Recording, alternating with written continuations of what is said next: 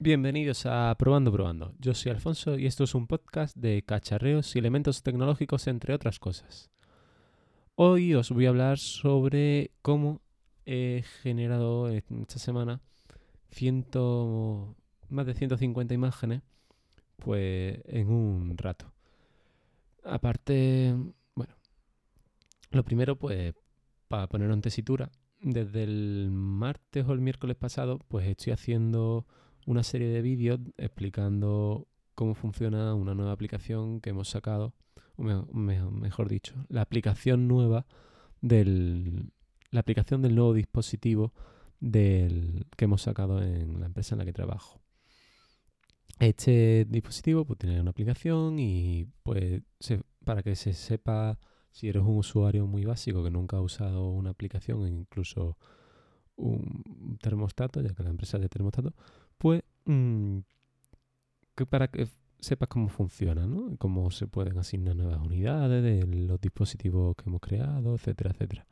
Bueno, pues son un total de 26 vídeos, de los cuales todas las, funcionalidades están implementadas excepto unas, entonces son 25 vídeos en 6 idiomas. Si multiplicamos, pues son 150 vídeos. 150 eh, vídeos que llevo generando pues desde, ya digo, desde, creo que desde el miércoles. 150 eh, vídeos que van a YouTube y que, por supuesto, tengo que generar las, las portadas para los vídeos para que se vean bien. Pues, ¿qué he hecho? Pues, sabiendo que Illustrator y Photoshop podían generar imágenes a partir de unas automatizaciones, digámoslo así, vía CSV, un CSV es un archivo con un Excel, una tabla de, datos, pues se puede implementar en Illustrator y en Photoshop mm, una serie de variables y de automatizaciones para que eh, las imágenes se generen automáticamente a partir de estas tablas, ¿no? Bueno, pues eso hice. Eh, cogí Illustrator, generé, bueno, generé lo primero una base de datos con los títulos, la imagen de fondo y con la marca de la empresa, eh, de que iba la, aplicación, el título de la aplicación y el, el título de que es el vídeo. Ese título pues generé un campo de texto con ciertas medidas eh, no una línea de texto que se vaya aumentando en una misma línea, no, un, párrafo, digámoslo así. Y a ese párrafo le asigné una variable en Illustrator. Eh, lo estoy haciendo de memoria, diciendo de memoria, así que lo más seguro que me equivoque en algún término. Pero bueno, esa variable lo que hice fue generarla y decirle que tenía que mm, obtener los valores del, de la columna 1 del CSS que generé. El CSS pues tenía los 25 títulos, tiene los 26, mejor dicho, 26 títulos de los, ya que estamos por los todos, ¿no? Aunque no haya salido un vídeo. El 26 títulos de los distintos vídeos. Y el, he generado, y, entonces le di a, que se, generase exportar eh, los 26, la, 26, la, 26 por 6 veces la imagen. En Illustrator no sé por qué eh, no me exportaban ni los PNG, ni JPG, ni nada, no me exportaban nada. Siempre se pisaba el título, no, no, no llegué a entender el por qué, siguiendo las instrucciones que hay en, de, de Adobe y un compañero que sí que fue el que me dio a conocer esta herramienta tampoco entendía por qué, porque en su ordenador sí, les había funcionado todas las veces que había querido hacerlo, pero en, mi fichero, eh, incluso en su ordenador, mi fichero en su ordenador no le funcionaba. Y no, decidimos que no íbamos a generar de nuevo el fichero.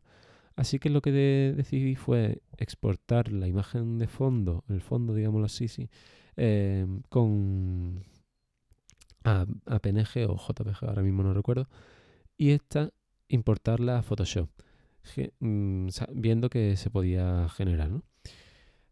Y, lo que hice fue, eh, Photoshop lo que puede hacer es exportar solo en este tipo de, archivos, de las variables, archivos con variables, en PDF. Una vez, bueno, entonces pues lo exporté en, PDF. Eh, la exportación pues se me hacía en 01, 02, 03, las imágenes se llamaban con 01, 02, 03, así hasta 156 veces. 156 imágenes, en este caso 156 PDF, que también hice con eh, este tema de variables.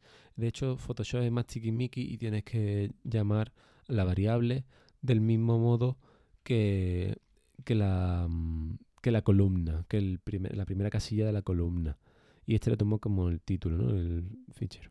En Illustrator, la herramienta es más potente y tú solo le dices la columna y si, si, a lo mejor en el CSS la columna empieza por un hashtag o por un número o un arroba o distintos elementos, pues lo toma como si esa columna son direcciones de imágenes, de archivos o si son otros elementos, ¿no? Y es mucho más versátil en Illustrator.